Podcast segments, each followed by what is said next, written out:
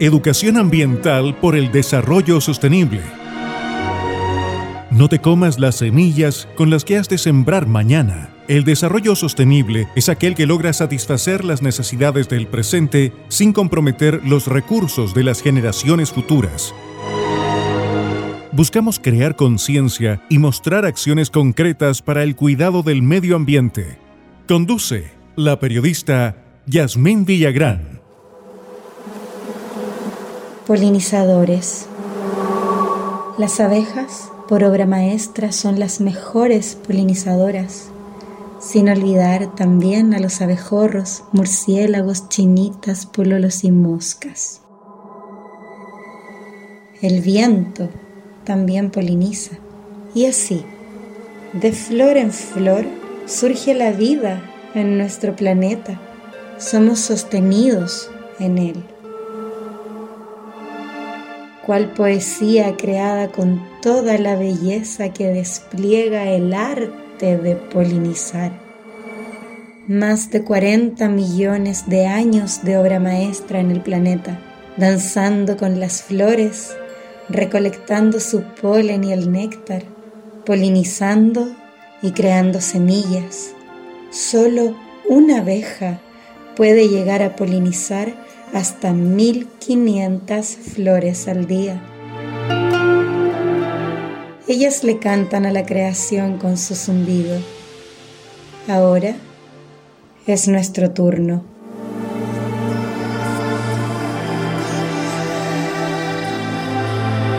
Las abejas se están extinguiendo y con ellas la vida.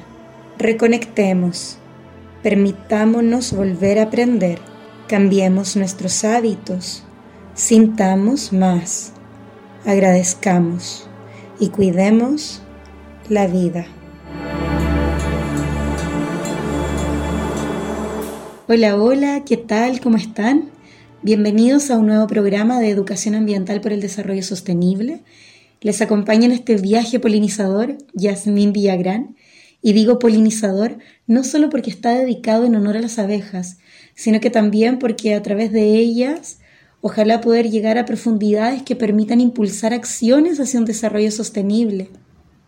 Que la adversidad de estos tiempos sea un motor para que surja vida y sigamos creando una nueva realidad, una mejor realidad. Les recuerdo que nos encuentran en Facebook e Instagram como Educa Ambiental FM y ahí podrán encontrar entrevistas, links de información y también nuestros cuentacuentos dedicados a los niños y a todos los que aún tenemos esa alma de niño. El programa de hoy es un programa de vida y la primera entrevistada es una tremenda científica. Ella es bióloga, académica de la Pontificia Universidad Católica, es especialista en el rubro apícola, en floración nativa y en conservación. Le doy la bienvenida a la doctora Gloria Montenegro. Muchas gracias, doctora, por estar en nuestro programa.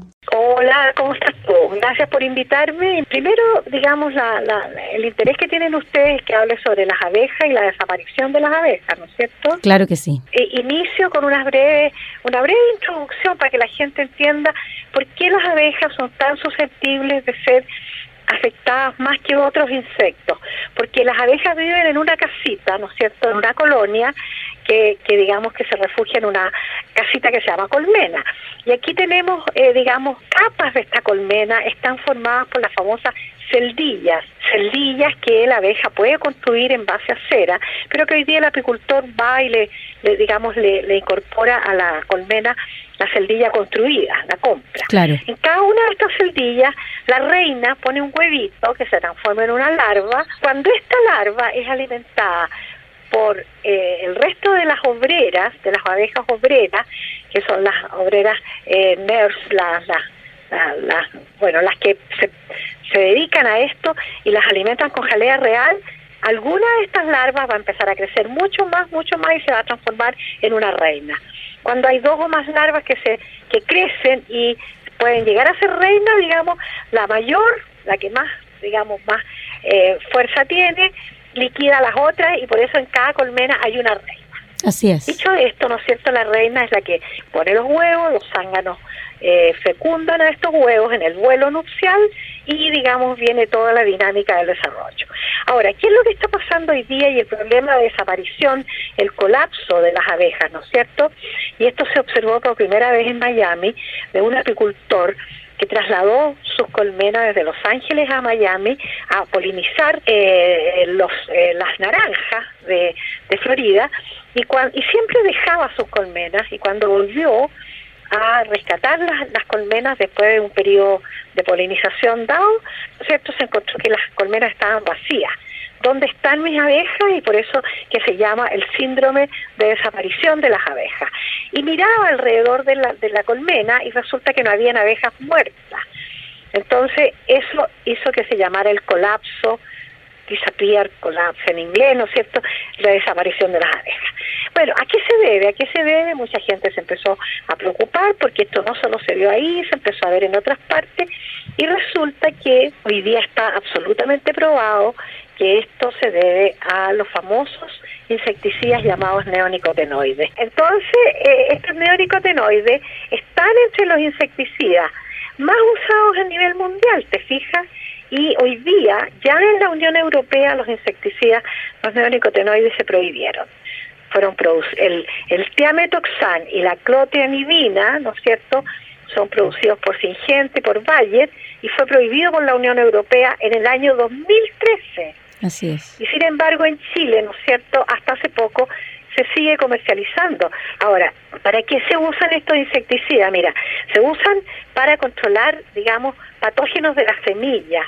El problema, por ejemplo, semillas de cualquier eh, grano, ¿no es cierto?, semillas de trigo, de lo que tú te imagines, y entonces esta semilla se impregna de, de este insecticida y cuando la plántula germina y crece, todo el insecticida es sistémico, por eso que son tan peligrosos, porque se mantiene al interior del floema de la planta, o sea, del sistema vascular de la planta, e incluso cuando la planta florece, ¿no es cierto? O sea, una maravilla, en general se usa mucho en las semillas de maravilla, la abeja va a ir a la flor de la maravilla y va a libar el neonicotenoide. Claro. Y entonces es sistémico, o sea, anda por el sistema de la planta y es tan residual que queda en el suelo incluso.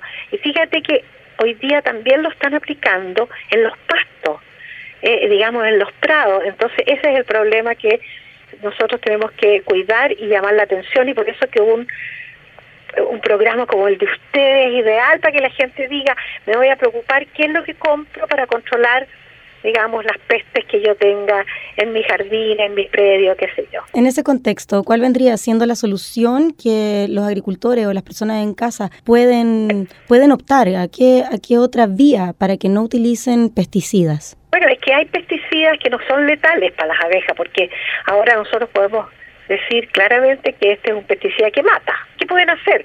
Usar otros otros controladores de, de parásitos, insectos que no sean del grupo este que te digo yo de los neonicotinoides. Una alternativa pueden ser los biopesticidas, ¿no? También, que son a base de, los biopesticidas, de la naturaleza. Eh, los pesticidas eh, que provienen de extractos de plantas nativas. Nosotros acabamos de patentar un, un producto proveniente de extractos fenólicos de plantas nativas que controlan el crecimiento de las garrapatas de los perros, de los piojos, de las pulgas, y ahora fíjate que hemos encontrado que el mismo producto es bien eficiente para las hormigas. Entonces, estos hechos es en base solamente a, a productos provenientes de plantas. Fantástico. Entonces son orgánicos y son no tóxicos. Nos encontramos en este momento con una invitada muy especial.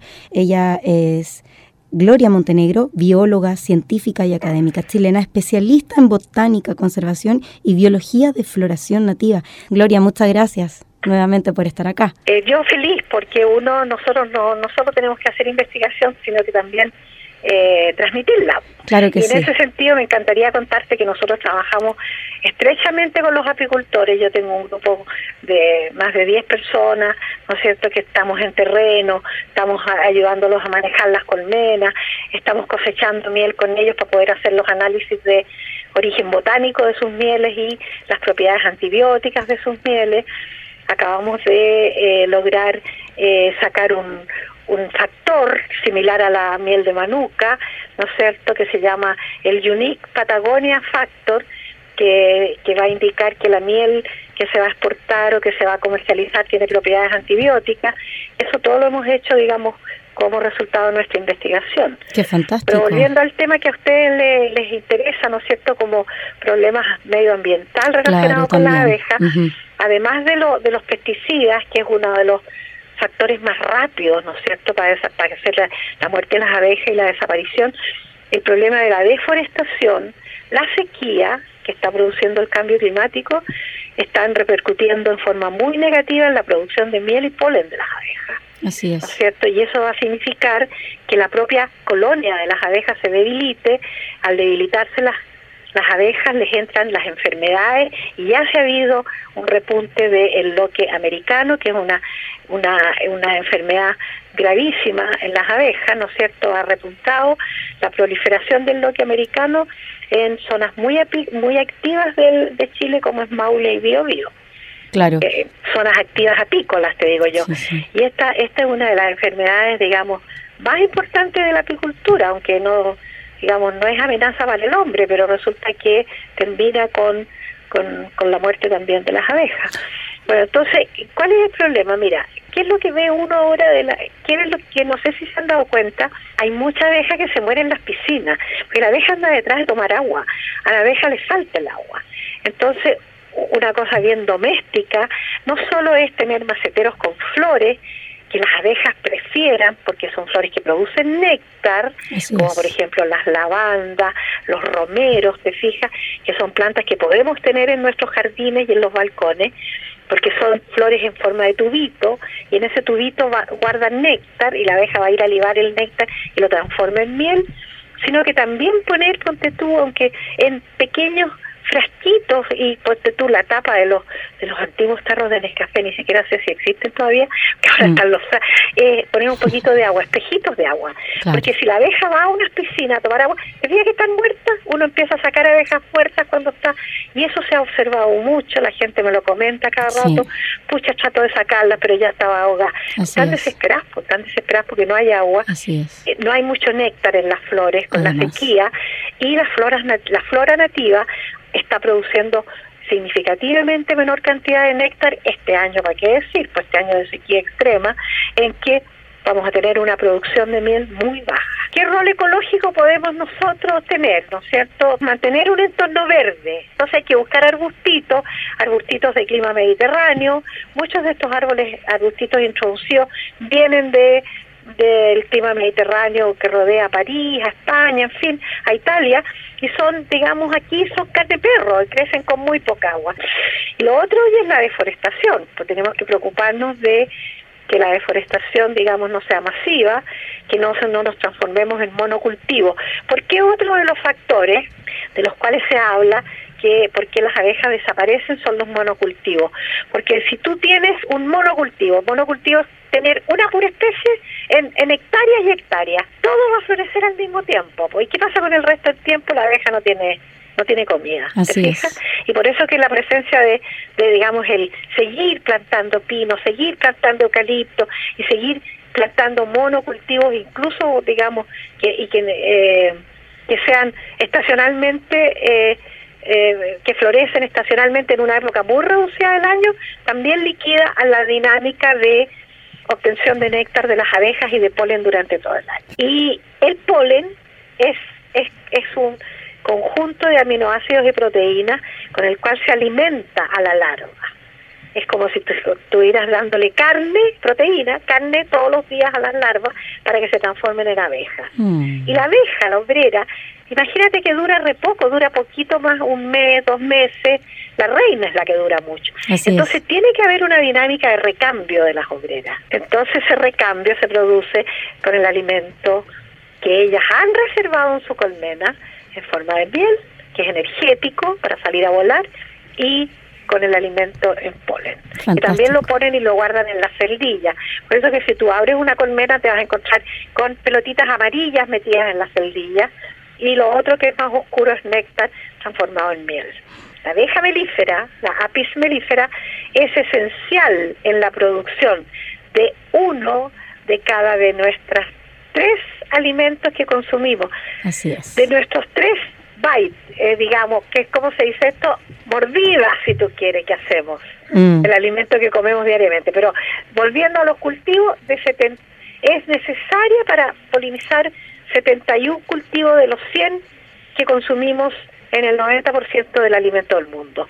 Nosotros consumimos 100 cultivos, cultivares, trigo, arroz, lo que sea, eh, durazno, nada, nectarín, todo necesita polinizarse. El 90% del alimento del mundo necesita ser polinizado y de esos, ¿no es cierto?, el 71 lo tienen que polinizar las abejas. Así es, muchas gracias Gloria por tu tiempo y mm, bueno, agradecerte, agradecerte. Gracias a ti, que le falla muy bien. Muchas gracias, que estés bien tú también. Chao, chao. Escuchas Educación Ambiental por el Desarrollo Sostenible. Conduce Yasmín Villagrán. Ya estamos de regreso con nuestro programa Educación Ambiental por el Desarrollo Sostenible. Estamos conversando acerca de la polinización y su vínculo con la vida en nuestro planeta si eres o quieres ser apicultor, si anhelas cuidar a las abejas y aprender de ellas, atención con nuestro próximo invitado. Le doy la bienvenida a Jesús Manzano. Él es un innovador social, es apicultor consciente y una persona dedicada a preservar la vida y la soberanía alimenticia a través de las abejas. También es el director ejecutivo de la Fundación Amigos de las Abejas y el creador de Ecocolmena. Muchas gracias Jesús por estar en nuestro programa. Muchas gracias a vosotros por permitirme transmitir mi preocupación y mi pasión por polinizadores y los ecosistemas. Me gustaría, Jesús, que nos contaras en qué consiste el proyecto de Ecocolmena. Ecocolmena nace hace ocho años con la intención de demostrar que hay viabilidad en los proyectos apícolas que, permitan eh, la custodia del territorio permaneciendo los pequeños apicultores en sus zonas rurales y obteniendo financiación, recursos económicos, ingresos no basados exclusivamente en la producción de miel sin, calidad diferenciada y basados también evidentemente en el estrés productivo de las abejas. Estos proyectos que desarrolla Ecocolmena abordan la participación social a través de apadrinamientos. Tenemos 1.500 apadrinamientos cada año en España eso significa que hay 1.500 personas que están detrás eh, del esfuerzo, del trabajo de los apicultores, ayudándoles, aportándoles dinero y obteniendo también una, una recompensa. Otros proyectos van ligados al turismo apícola, a la apicultura urbana, a la implicación a través de apiacuerdos de empresas que quieren desarrollar proyectos de responsabilidad social corporativa y que estos proyectos vayan dirigidos a la recuperación de hábitats, a, la custodia del territorio y a, prevalecer la presencia de los polinizadores en, el espacio silvestre, en el espacio rural. Qué belleza lo que nos cuentas. Es un cambio de, visión también, ¿no? Porque el, el hecho de, de, que hoy día también una persona común y corriente desde su hogar pueda apadrinar una colmena y pueda eh, conocerla, compartir también con ella, eh, profundizar acerca de la belleza de la polinización eh, y además ayudar a un apicultor es una visión bastante innovadora también de lo que vendría siendo la apicultura urbana, ¿no? Sí, bueno, tras 8.000 años de relación del ser humano con los polinizadores, con las abejas, ha llegado el siglo de la información, ¿no? de la comunicación y en este siglo disponemos de las suficientes herramientas como para que haya un compromiso entre el ciudadano y el consumidor con los pequeños productores, los productores locales. Antes esto era imposible, a menos que fuera una relación familiar o una relación de cercanía o de localidad, eh, no era posible que un productor que un productor estableciera eh, contactos con la gente de la urbe, ¿no? El 70% de la población humana está en ciudades. Y ahora eh, los sistemas de comunicación, las redes sociales, eh, todos estos avances que socializan nuestra, nuestras relaciones, eh, permiten que haya una conexión entre el productor y el consumidor. Y esta relación entre consumidores y productores permite que los consumidores y los ciudadanos sepan cuáles son los problemas de base que hay detrás de todo lo que se produce, de todos los alimentos, ¿no? de todo lo que mantiene la biodiversidad. y ese, esa preocupación se transforma en compromiso, compromiso a acercarse, de conocer a los productores, de ayudarles, de comprender las situaciones. Eso es muy importante y esto nos lo permiten ahora. Es una innovación, como te decías, eh, que viene cultivada por el avance de la tecnología. Claro. Le recordamos a nuestros auditores que nos encontramos en este momento conversando con Jesús Manzano, un activista, emprendedor social y bueno, un, todo un, un mundo de descubrimiento que él mismo porta nos pueden seguir, pueden comentar, pueden compartir en nuestras redes sociales. Nos encuentran en Facebook a través de Educa Ambiental FM y también en Instagram Educa Ambiental FM. Jesús, ¿cómo nace también tu motivación por dedicarle tu vida a la protección de, de las abejas? Porque tú vienes también de un mundo de, de la empresa, un mundo muy del sistema. ¿Qué, ¿Qué sucedió en ti? ¿Qué gatilló ese cambio? Bueno, yo a lo largo de mi vida, eh, de mi trayectoria, he compatibilizado la lucha, el activismo con, la labor profesional, el ejercicio profesional, ¿no? que al final es el que nos sostiene económicamente, el que nos permite pagar las hipotecas de, las casas y formar una familia, educar a nuestros hijos. Pero esa compatibilidad que, me permitía intervenir eh, de forma activa, tanto en la concienciación como en la acción, en muchos frentes, frentes que tenían que ver con el mar, con la agricultura, con la conservación de especies, con la conservación también de animales, se ha ido concretando a lo largo del tiempo en algo específico. Creo que cada, cada una de, las personas, cada uno de nosotros, en este momento histórico en el que ya no hay más posibilidad de generar alarmas, sino que hay que generar eh, acciones, estamos en un momento final de, nuestra capacidad de respuestas y es el momento además en la historia en el que tenemos la capacidad de resolver problemas, tanto en el hambre como en la justicia social, como en el entorno ambiental. ¿no? Así que yo eh, dejé de estar en muchos frentes para concretarme en uno. Creo que es lo que debemos hacer cada uno de nosotros, ¿no? especializarnos en una tarea concreta, eh, generar eh, mucha experiencia y conocimiento para poder abordar el reto urgente de dar soluciones. Y yo consideré que detrás de la, de la cadena de suministro, de la seguridad alimentaria, están los polinizadores. Y si no garantizamos el suministro de los alimentos, eh, vamos a entrar en una situación difícil. No solamente la pérdida de hábitat, la pérdida de biodiversidad, la pérdida de especies polinizadores, sino que mm, si el oyente eh, lo piensa un poco, vamos a entrar en una fase de inseguridad ciudadana. Si los alimentos eh, no se producen la cantidad suficiente, se van a encarecer en precio. y si los precios de los alimentos básicos suben, se va a generar protestas, se van a generar situaciones de inseguridad ciudadana.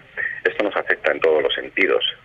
Y creo que cada uno se tiene que poner a trabajar en un área. Los que trabajan en la protección del mar, en su limpieza, en el cuidado de las especies que hay, pues, eh, pues les deseo que tengan mucho éxito. Y yo trabajo con los polinizadores implicar a, los a las personas, a los seres humanos en la protección de los polinizadores, porque es la garantía de que podamos sobrevivir. Efectivamente. Jesús, cuéntanos un poco respecto a ti, a, ti, ¿cómo, ¿cómo sientes que las abejas han, han llegado a tu vida? ¿Cuál es el, el aprendizaje quizás también que has logrado obtener de la belleza de, la, de los polinizadores, de la polinización. Son seres tan, oh, tan ricos en tantos aspectos, ¿no? Bueno, mi, mi encuentro con las abejas eh, ha sido curioso también, porque para mí las abejas antes, eh, aparte de saber evidentemente la importancia que tienen como polinizadores, eh, eran, bueno, insectos con una cara extraña, unos ojos muy grandes, una mandíbula con una lengua retráctil, decir, que se parecían más a un alien todo pasajero que, que a un tipo de animal como, como suelen ser los animales mamíferos con los que puedes establecer ciertos tipos de empatía, ¿no? Y, claro, claro. ves una cara mamífera, ¿no? Que te sale, te, sale digamos, del corazón, ¿no? Eh, mirarle con, con gusto. Así que mi encuentro con, las abejas eh, era, bueno, de principio no por una experiencia previa ni tradición apícola anterior ni de mi familia, así que fue partir de cero, eh, formarme, yo tengo un espíritu científico, así que me formé muchísimo durante muchísimo tiempo con muy buenos profesores. Y, bueno, empecé demasiado fuerte porque yo quería empezar con pocas colmenas, con cuatro o diez colmenas pero cuando surgió Cocolmena, en el momento de inicio de este proyecto, eh, en un solo día se apadrinaron 73 colmenas, por lo cual acabé el año con 140. Oh, wow. Eh, demasiadas, demasiadas colmenas para, demasiadas abejas para, para iniciarse. Claro. Bueno, eh, a lo largo de todo este tiempo eh, han incorporado al proyecto de Cocolmena otras personas que también trabajan en campo. A lo largo de todo este tiempo, digamos que el el, el, esfuerzo y tiempo que otras personas apicultores hubieran dedicado a la producción de miel yo lo he dedicado a la investigación y a la ciencia. Y eso me ha permitido tener un nivel de conocimientos alto, muy acelerado, que, bueno, pues eh, me ha llegado a, me ha llevado a la posición de haber formado a unos 1.100 nuevos apicultores a lo largo de este tiempo. Cada año formo unos 300 apicultores más o menos. Qué interesante, eh, Jesús. Y cuéntanos un poco también eh, ¿Cómo forman los apicultores? ¿Cuál es la visión de este nuevo apicultor? Bueno, nosotros formamos a los apicultores, curiosamente, el primer tramo de los cursos eh, habla de ética, eh, algo que yo no he visto nunca cuando me, hayan, cuando me han formado a mí, ¿no? los siete o ocho profesores que he tenido yo.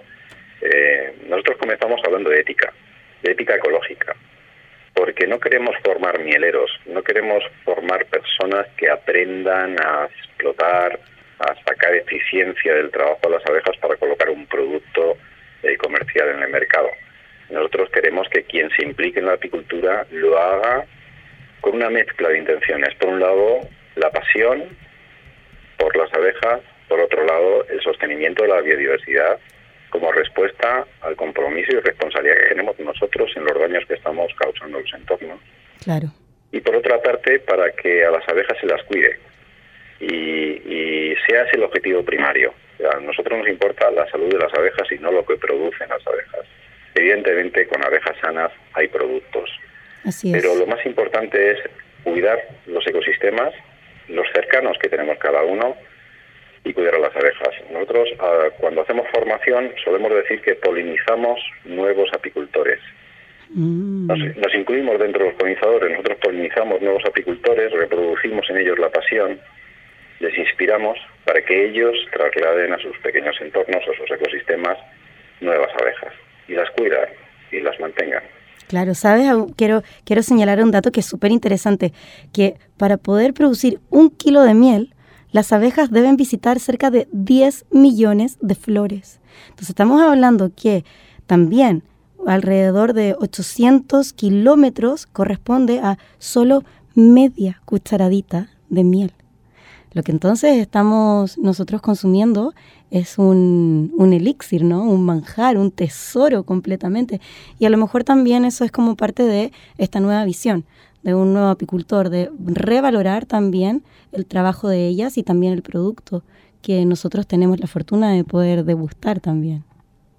Así es, a, a la miel hay que darle valor. No tiene ningún sentido que encontremos en los comercios, en los puntos de venta, tarros de miel que no cuentan ninguna historia, que no marcan ninguna diferenciación con respecto a los tarros de otra marca que hay al lado y que lo único que nos determine para la compra sea un precio muy bajo. Así es. Eh, no, no, no, es, no es lógico que el trabajo y el esfuerzo de las abejas, el trabajo y el esfuerzo de los apicultores están sometidos además a la pérdida continua de colmenas. Las abejas lo están pasando muy mal las hemos hecho farmacodependientes, no sobreviven sin ayuda de tratamientos farmacológicos, están cada vez peor.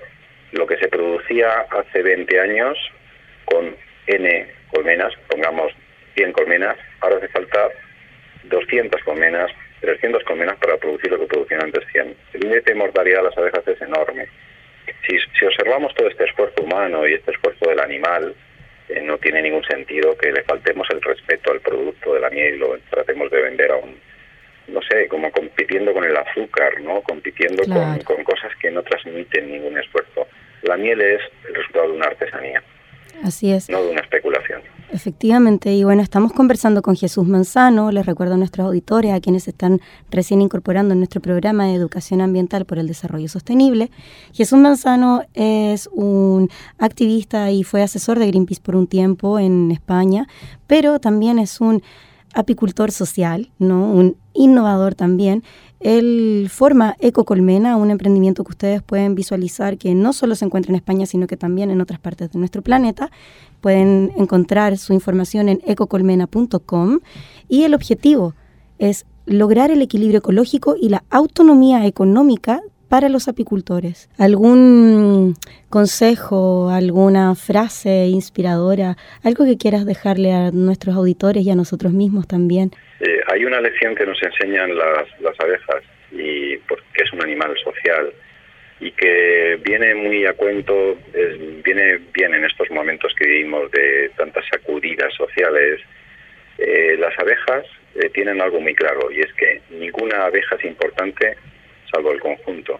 Ninguna abeja importa, de hecho ellas dan la vida, eh, la vida trabajando por hermanas que todavía no han nacido o dan la vida aguijoneando, picando a alguien que las molesta. Mm, en una colmena no importa el individuo, en una colmena importa el conjunto. Y es una lección que tenemos que aprender los seres humanos. Muchas gracias por esa sabiduría también que nos entregan las abejas, que creo que es muy importante ya que la comencemos a reconocer en nosotros mismos, en esta sociedad que necesita también rearmarse con nuevos valores. Y qué mejor que inspirarse en ellas, que son quienes sostienen la vida en nuestro planeta. Muchas gracias Jesús por esta entrevista. Recordamos que Jesús Manzano es director ejecutivo de la Fundación Amigos de las Abejas y creador de Ecocolmena, él se encuentra realizando en forma virtual unos cursos de apicultura para formar nuevos apicultores. Durante este tiempo de pandemia hay que continuar igualmente con la tarea de resguardar la vida de los polinizadores y por ello es que Ecocolmena creó una plataforma de e-learning profesional con tutorías, manuales, evaluaciones continuadas, videos y webinars.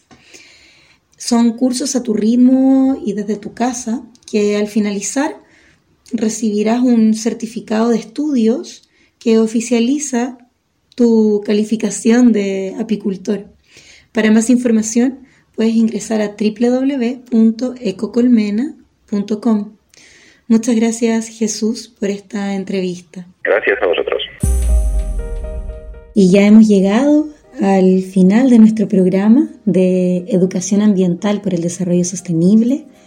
Quiero agradecerles su sintonía, espero que lo hayan disfrutado, que hayan aprendido.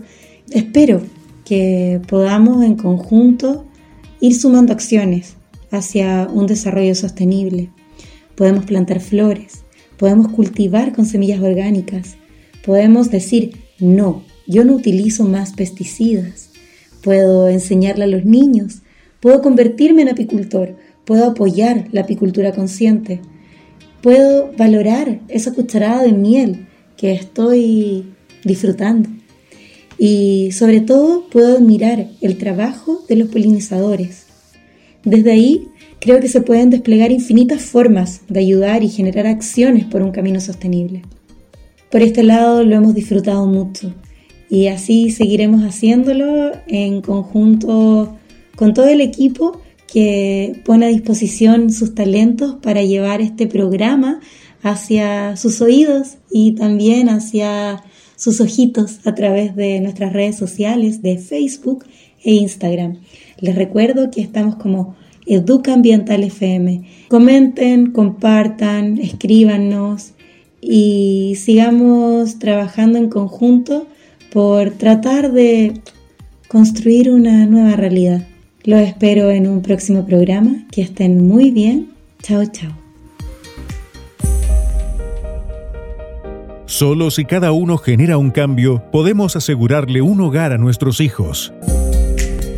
Esto fue Educación Ambiental para el Desarrollo Sostenible junto a Yasmín Villagrán.